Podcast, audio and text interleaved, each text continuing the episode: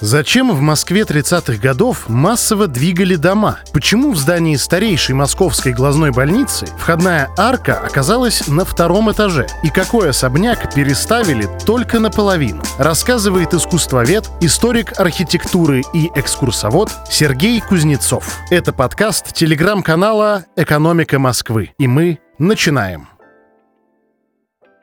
тема передвижек московских домов традиционно одна из тех тем, которые привлекают больше всего внимания. Ну, действительно, выглядит крайне интересно. Дом э, ставится на опоры, на каких-то рельсах, куда-то едет. А особенно если у нас еще есть современное видеопроцесса, то получается такой таймлапс. Все это быстро происходит. В общем, крайне динамичный процесс, хотя, в общем-то, не то чтобы он э, невооруженным глазом как раз и заметен. И э, тема передвижки зданий, безусловно, и совершенно справедливо ассоциируется со временем советским, хотя не в советское время тема эта появилась. А, вообще тема перемещения домов довольно важна, поскольку город живет, город меняется, это не значит, что тот самый первый план, который даже, может быть, был когда-то идеальным в воображении градостроителя, сработал, и здание нужно в итоге как-то передвигать. И тема эта появилась далеко не сейчас. Считается, что первая передвижка вообще относится к 15 столетию, когда хорошо известный москвичам персонаж Аристотель Фиараванти занимался передвижкой компанилы одной из церквей в Болонье. Компанила приехала довольно удачно. Конечно, сложно судить о подробностях. У нас есть гравюры 16 века, которые рассказывают о событиях 15 века, но, тем не менее, факт есть факт. Передвижка свершилась. По большей части тема передвижного жилья всегда касалась малых объемов, то есть это деревянные постройки, небольшие избы и так далее. И эта практика получила большое распространение, в том числе в Соединенных Штатах, которые к рубежу 19-20 веков, в общем-то, технологию освоили. Они могли позволить себе передвинуть дома, они могли позволить себе разрезать дома, ну и формально на рубеже веков, э, к 900-910 годам, американцы фактически обладали обладали всеми рекордами по массе, по весу, по скорости. И, в общем-то, в дореволюционной России развернутой практики передвижения домов не было. А, были, правда, исключения. А, в 1897 году был передвинут один из домов близ э, современного Ленинградского вокзала, ну тогда Николаевский вокзал.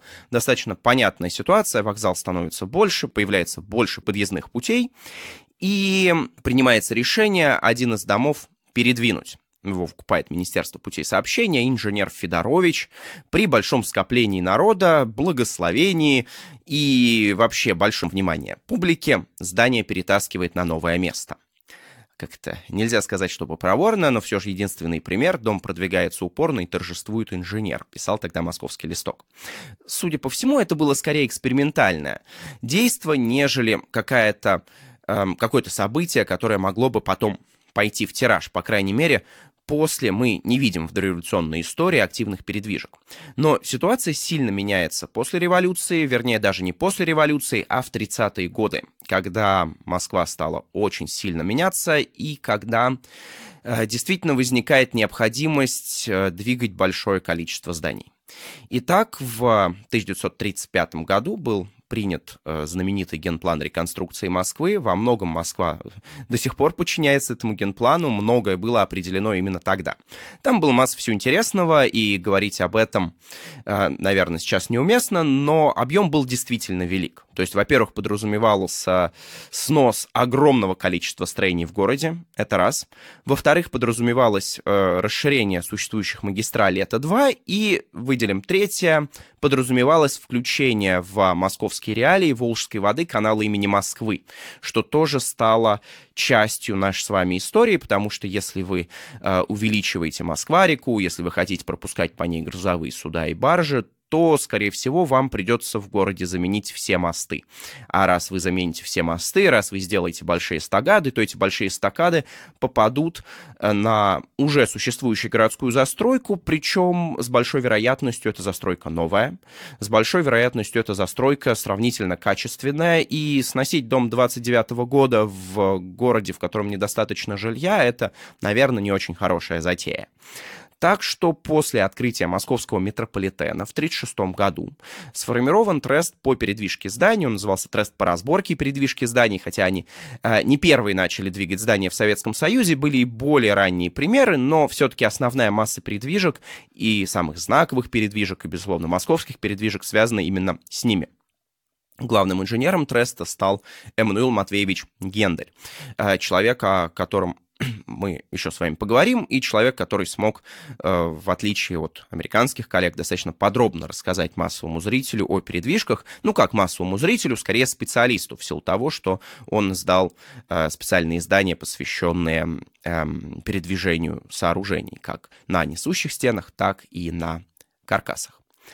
И, безусловно, передвижка здания не могла осуществляться исключительно из соображений э, эстетических э, при всей нашей любви к, наверное, самому известному передвинутому зданию в Москве, Савинскому подворью, который действительно весьма эффектно. 1907 год, такой русский стиль с шатриками. Совершенно очевидно, здание было симпатично и самому Эмману Матвеевичу, но все-таки основная сущность передвижки всегда экономическая задача довольно примитивна, ну как примитивно, это вообще основная, чуть ли не ключевая задача строительного дела, на чем-нибудь сэкономить.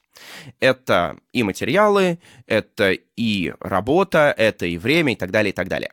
И, по крайней мере, в реалиях 30-х годов передвижка стоит примерно 30% от стоимости строительства нового дома это очень и очень приличная экономия. А, где-то больше, где-то меньше, где-то не совсем удается выйти на эти параметры, потому что есть определенные нюансы. А нюансов действительно много. В конце концов, если вы передвигаете здание, ему нужно новое место, то есть в любом случае за ним должно быть какое-то пространство. Если вы передвигаете здание, влиять многое будет на вашу передвижку. И скорость, и количество людей, занятых в эту передвижку, в конце концов, это зарплаты. Это в конце концов, направление передвижки, вы можете двигать в прямом направлении, в косом направлении и так далее. То есть это всегда совокупность факторов.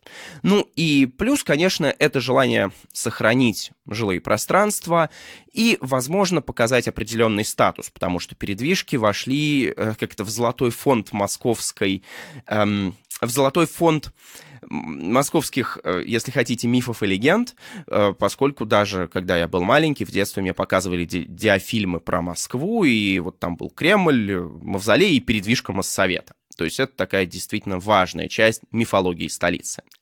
Эм, передвижки требовали, конечно, разработки нового метода. Э, то, что использовал Эммануил Матвеевич Гендель, несколько отличалось от технологии Федоровича перед революцией, отличалось, конечно, незначительно, то есть концептуально все осталось примерно так же, но нюансы будут отличаться. Э, основная задача и основная сложность передвижки заключается в том, что, как правило, здание из кирпича, в общем-то, не очень прочно, если вы попытаетесь его изогнуть. Стоит вам дернуть за кирпичную кладку, у вас, скорее всего, вот кирпичная кладка в руке останется, а не здание куда-то сместится, даже если вдруг вы его уже отрезали от эм, фундамента. Поедем. Э, и в этот котлован, вот в эти коридоры укладываются рельсы, на рельсы укладываются катки, тогда это были оси железнодорожных вагонов, э, по ним наша с вами постройка прекрасно и поедет. Ну, а дальше по каткам под дом закатываются ходовые балки. Это очень мощные двутавровые балки, которые приваривают в дальнейшем к той самой ранд-балке, которая обошла дом по периметру. Ну и таким образом ваше здание постепенно переставляется на подвижную конструкцию.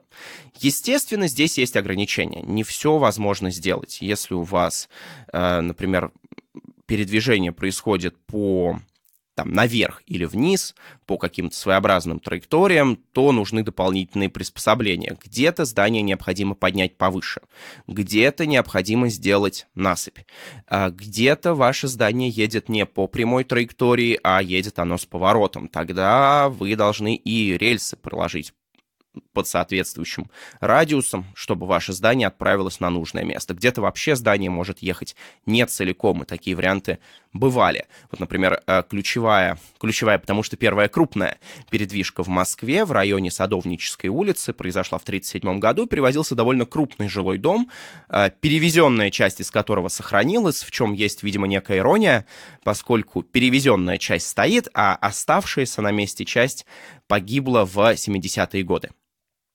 И там как раз при перевозке два этих элемента необходимо было разделять.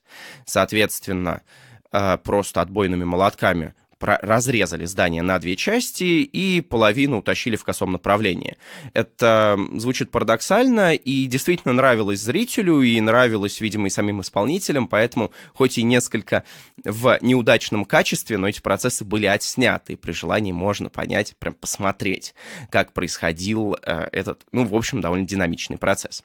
Э, увы, вот этот передвинутый дом э, по Садовнической улице ныне пребывает в печальном состоянии, состоянии.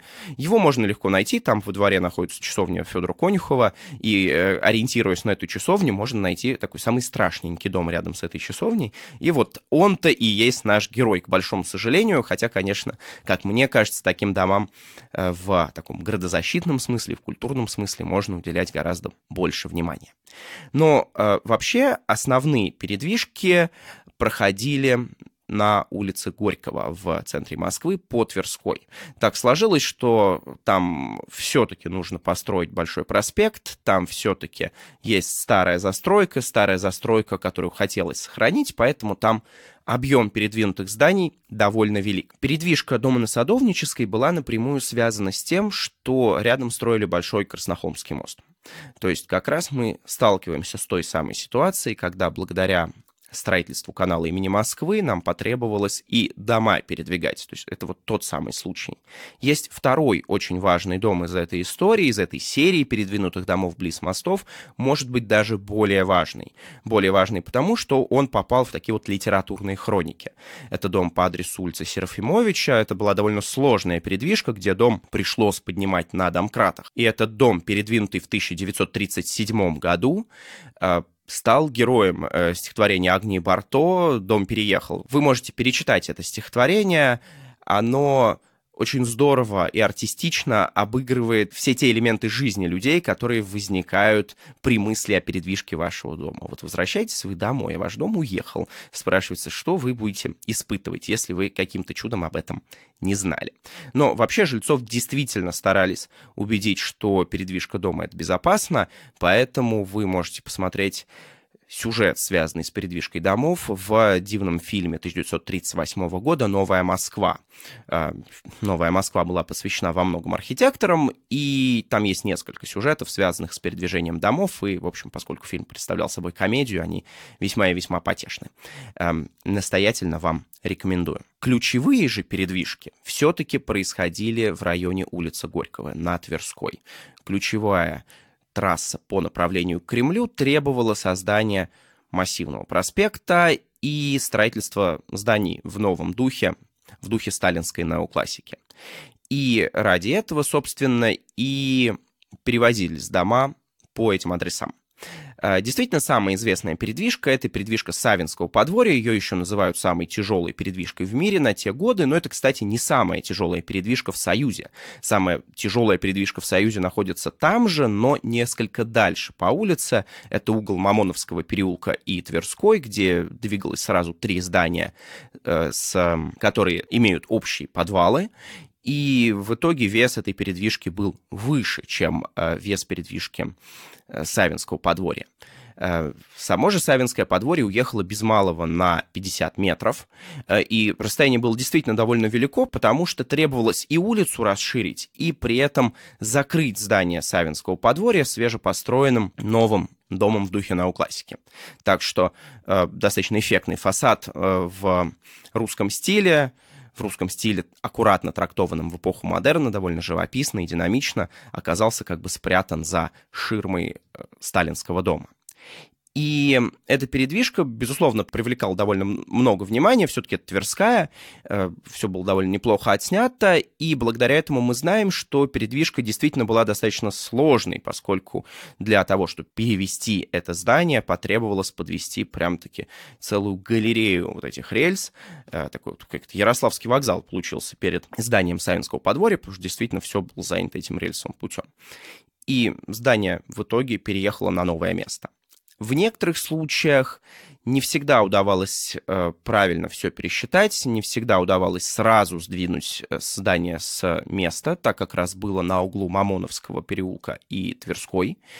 Там э, при включении домкратов ничего никуда не поехало, пришлось проводить перерасчеты, и это, конечно, тоже передвижку не сделало дешевле. Тем не менее, сам процесс передвижки зданий все-таки был освоен, и мы видим десятки перевезенных домов в Москве, не все из них, к сожалению, сохранились. И передвижка в районе Тверской и Мамоновского переулка была еще сложна по одной причине. Чем сложнее у сооружения его форма, то есть если у вас просто палочка, ее перевести, ну, сравнительно просто. Если у вас там буква «Г», это уже сложнее. Если у вас буква «П», то, ну, еще тяжелее. Э, так, например, также на Тверской был перевезен дом Гудовичей, но его перевозили уже вообще во время войны в 1941 году. И там отказались просто от перевишки половины дома, просто его разобрали и перевезли только часть. Тогда как э, на углу Тверской и Мамоновского перевезли здание целиком, но это было действительно сложным мероприятием. Очень часто сложности вызывает передвижка по сложному рельефу, но зато для э, любителя городской истории это целый подарок, если рельеф был сложный, потому что здание таким образом меняется и обретает какую-то крайне интересную историю. Э, в том же Мамоновском переулке находится здание глазной больницы. Это бывшая усадьба 18 века, которая стала глазной больницей еще в дореволюционную эпоху. И его приходилось двигать в два этапа по двум причинам. Первое — это рельеф. То есть вам необходимо было двигаться по крутому э, Мамоновскому переулку вниз. А во-вторых, это первоначальное положение здания по Тверской улице, причем э, по Тверской улице главным фасадом на Тверскую. Здание разворачивали на первом этапе на 97 градусов, а потом в косом направлении везли в переулок. И для современного зрителя здание представляет особенный интерес, потому что при, ну, в общем, довольно сдержанном фасаде вы сейчас арку входа, бывшую арку входа, видите на уровне второго этажа. А цокольная часть, которую вы можете спокойно увидеть с земли, это то, что было построено ради передвижки. То есть здание буквально выдрузили на новое основание. Это действительно очень впечатляющая история, и мне она весьма и весьма нравится. Как же вообще непосредственно дом подвинуть? Эм, мы разобрались, как его оторвать от фундамента, но пока не разобрались, как здание едет. В целом есть два основных средства. Это домкраты и лебедки. И то и другое средство имеют свои преимущества и свои недостатки. Формально говоря, лебедками, наверное, работать на вскидку немножко удобней. Их нужно не очень много, и даже для крупных сооружений, такое как здание Савинского подворья, для того, чтобы осуществлять процесс движения, достаточно пары лебедок. Но здание нужно с места еще сдвинуть. Это самая тяжелая часть передвижки. Это тот самый момент, где что-то может пойти не так. И при э, сдвижении здания лучше пользоваться и домкратами, и лебедками. Но лебедки занимают очень много места. Не на каждый строительный участок они влезают. Поэтому очень часто используются также и домкраты. Э, домкраты... Домкратов требуется больше. У домкрата очень ограниченный шаг руки, и Сотрудники Треста по разборке и передвижке зданий, в частности Мануэл Гендель, отмечали этот недостаток. Буквально через каждые полтора метра нужно переставлять всю батарею домкратов, а их будет довольно много, что замедляет работу. Естественно, вот этот вожделен, вожделенную цель экономии средств тоже начинает так немножко подскидывать. Но, с другой стороны, иногда просто нет выбора, и иногда приходится двигать только домкратами. А, вообще, э, как ни странно, передвижение зданий в Москве было связано с большим количеством организационных сложностей, поскольку тресту по разборке просто банально не хватало квалифицированных кадров. И иногда мы встречаем жалобы на то, что люди не умеют работать с домкратами, у людей нет жилья, у людей, люди совершенно не понимают процесс и инженерную составляющую. Поэтому действительно в своих работах Мнул Матвеевич время от времени подчеркивает эти недостатки и говорит о том, что можно сделать еще лучше. Одной из самых необычных передвижек была передвижка здания Моссовета. Э, Моссовет, мэрия Москвы, э, сооружение с необычным статусом, э, которое уехало ну, практически ровно на 13 метров. И особенность заключалась в том, что не хотелось тревожить сотрудников Моссовета и не хотелось в их жизнь вносить те неурядицы, которые попадали в жизнь обычных людей, обитавших, ну, практически не, напротив, э, очень близко к ним в Савинском подворье. Э, в частности, очень хотелось, чтобы передвижка не влияла на рабочий график сотрудников Моссовета. И все работы там велись подземным способом, делались шахты, э, накрывался деревянным настилом котлован. То, что нужно было сделать открытым способом, делалось ночью, а большая часть, подводка балок, э, катки и так далее, и так далее, все это происходило уже ночью. Ну и, наверное, самое в этом приятное — это скорость передвижки. Очень, видимо, хотелось э, порадовать сотрудников Моссовет невиданными темпами.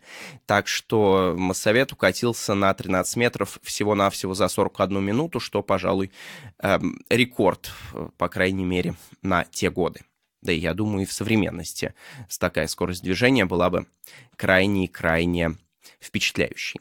Эм, что же касается удобства, то мы видим, что действительно одной из основных проблем, с которой сталкиваются в основном жильцы перевозимых домов, это необходимость попадать в дом по дорожкам, какие-то деревянные настилы, какие-то дополнительные лесенки.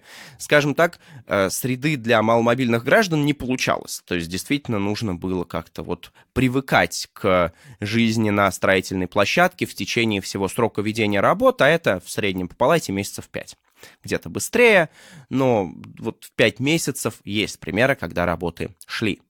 И второй момент, на мой взгляд, очень важный, это то, что жильцы при этом оставались со всеми удобствами. То есть и водопровод, и канализация, и горячая вода, если таковая имелась. Все это в доме оставалось. А, в доме оборудовался командный пункт. Командный пункт э, руководил всем движением поскольку все действия необходимо проводить синхронно, и плюс на дом могли устанавливаться светофоры. Едем на зеленый, стоим на красный, э, ровно так, как и в дорожной ситуации, в обычном случае. И передвижка дома поэтому всегда служил таким была таким аттракционом. То есть, естественно, дом обрастал какими-то деталями, за которыми было приятно наблюдать и, наверное, приятно пофотографировать. Московская пресса тоже радовалась и достаточно подробно описывала какие-то такие мелкие детали. Э, с другой стороны, безусловно, вы сталкивались э, э, с страхом. Понятное дело, что когда у вас несколько месяцев под ногами, кто-то что-то копает, вы наверняка переживали, что вам будет как-то не очень комфортно, что ваш дом развалится, э, ходят слухи по домам, ну и так далее, и так далее. И Естественно, очень хотелось не присутствовать, видимо, в доме в момент самого движения. Сложилась практика, когда жильцов не предупреждали о сроках. То есть не говорили, когда точно они поедут. Или говорили что-то неверное. Говорят, едем в пятницу, а едем в среду ночью. И когда вы с утра просыпаетесь, как-то движение есть, движение происходит, вас никто не обгоняет, ничего никуда не падает, а, кубики стоят, не рассыпались, э, кастрюли с полк не падают вам на голову. Э, вы уже, естественно, не так беспокоитесь, ну, поехали и поехали. И, видимо, смысл в том, чтобы жильцы, э, подавшись коллективной панике, не стали выносить э, все свое драгоценное имущество, тем самым, естественно, замедляя подготовительные работы и тем самым влияя на темп этой самой передвижки. Основная масса передвинутых домов — это довоенное время. И мы видим, что самое интересное происходит в 30-е годы. Ну, как раз с 37-го, когда переехал дом на Садовническое. Это, в общем, довольно ограниченный период. Но есть и более поздние передвижки, которые являются скорее исключением. Так, в 1979 году переехал дом сытинской типографии, э, буквально на Пушкинской площади. Он э, находится прямо рядом с выходом на станцию Пушкинская, ну вот практически напротив э, первого Макдональдса. Такой вот э, объект э, в духе модерна с очень эффектными декоративными деталями от э, яркого архитектора Адольфа Эрихсона, который простоял на этом месте без приключений до 1979 года, когда было решено открыть свежепостроенный корпус новых известий для публики, чтобы фасад нового модернистского здания смотрелся поинтересней, чтобы он не был закрыт старой архитектурой, и вот этот дом решили переместить. Э, на мой взгляд, это несколько странное решение. Не очень здорово двигать э, памятник архитектуры только ради того, чтобы открыть фасад нового здания. Можно, наверное, было бы новое здание проектировать так, чтобы оно вписало в себя корпус э, сытинской типографии. Но что сделано, то сделано, и по прямой траектории Сытинский дом переехал. Он, правда, переехал не целиком, к сожалению. Э, у него были лестничные площадки, которые выходили во двор. Дом э, сейчас представляет собой такую плашечку. Когда-то он был ну, почти в форме буквы «П». У него были вот вот, эти вот маленькие ножки э, лестничных клеток, уходившие во двор. Вот эти, к сожалению, ножки отрезали и снесли, поэтому дом, увы, переехал с утратами. А, были и еще более поздние передвижки, в частности, эта технология применялась при передвижении здания МХТ. А, ну, вернее, сам МХТ никуда не ехал, фасад как по Камергерскому переулку стоял, так и стоит, но расширялась сценическая коробка в 1979 году, и для этого сценическую коробку разрезали на две части. Здесь уже никто отбойниками по стене не колотил. Здесь уже применялся трос и пара лебедок, которые позволяли достаточно аккуратно разрезать стену. Эта стена уехала на 24 метра. Было достроено то, что нужно и на 13 метров стена вернулась на место. Получился такой вот достаточно сложный конгломерат. А, мы действительно долгое время не говорили о передвижках после 80-х годов. А, эта технология ушла, но вы можете судить по новостным лентам. Сейчас эта технология возвращается, и был передвинут э, впервые вообще в истории дом в Санкт-Петербурге. И здесь есть и таймлапсы, за этим всем можно понаблюдать онлайн, как дом катится в нужном направлении. Но и в Москве такие примеры есть. Э, в частности, передвигается достаточно интересное фабричное сооружение. Это завод «Борец» в районе Савеловской, где перевозятся и цеха, и водонапорная башня. Все это поднято на э, катки, на ходовые балки. Ну, только теперь это, конечно, современная схема, а не эм, бывшие оси железнодорожных вагонов, как это было у Эммануила Матвеевича Генделя. И все это тоже перемещается на новое место в неких новых реалиях. Э, технология передвижки зданий, как мне кажется, очень многое может дать городу. Город живет, и город меняется, хотим мы того или не хотим. И порой единственная возможность э, сохранить наследие — это перемещение этого наследия. Да, это не панацея, мы не можем с вами все историческое наследие куда-то перетащить. Но, по крайней мере, в некоторых случаях это может быть хорошим решением, а, когда выбор стоит либо сносить, либо перетаскивать. Основная масса передвинутых а, зданий передвигалась именно с целью экономии, с целью сохранения ритма улицы. Но есть замечательные примеры, когда сооружения перевозились с учетом того, что их главный фасад должен остаться главным. Это и здание глазной больницы, это и некоторое количество небольших усадеб в Москве, например, усадьба Иконниковых, э, которую развернули на 180 градусов, на ее место поставили очень большой, очень эффектный сталинский дом, но при этом главный фасад усадьбы все равно остался главным фасадом. Но раньше он смотрел на реку, а теперь смотрит ну, на, на внутридворовое пространство э, вот этого сталинского дома, но, по крайней мере, не дышит ему прямо в затылок, как это происходит, например, с Савинским подворьем. Э, и это очень хороший пример того, как можно попробовать найти компромисс между новым, между тем, что неизбежно появляется в городе, хотят того градозащитники или нет, и желанием спасти больше исторического наследия и спасти большее количество э, аутентичных сооружений. То есть не сносить и строить заново, не строить копии, а спасти те самые кирпичи, которые представляют особую ценность.